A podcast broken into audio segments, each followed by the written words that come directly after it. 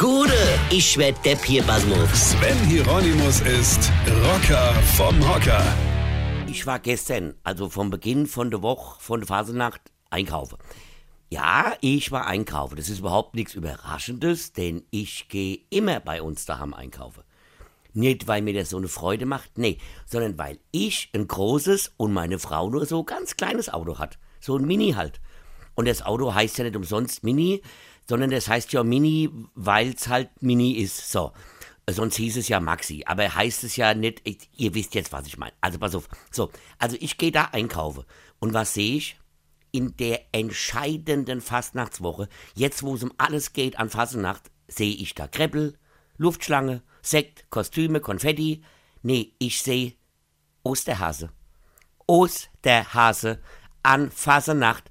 Sagt mal, lieber Einzelhändler, wie doof seid ihr eigentlich? Könnt ihr nicht mal einen Kalender lesen? Vor allem nach Fasernacht kommt die Fastenzeit. Da fasten Menschen. Da wird aus religiösen Gründen oder aus Gründen, weil man halt viel zu fett ist, ja, das mit der Religion klingt halt irgendwie viel cooler auf Schokolade und so, ja, wird halt auf Schokolade, Alkohol und was, was ich noch verzichtet in den nächsten sechs Wochen bis Ostern. Und was macht der Einzelhändler meines Vertrauens? Stellt da 300 Millionen Osterhase ins Regal. Ja, habt ihr sie noch alle?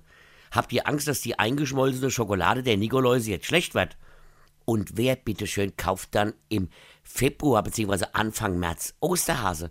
Habt ihr noch alle Löffel am Karnickel? Habt ihr noch alle Stummelschwänzchen am Fell oder was? Weine kenn dich.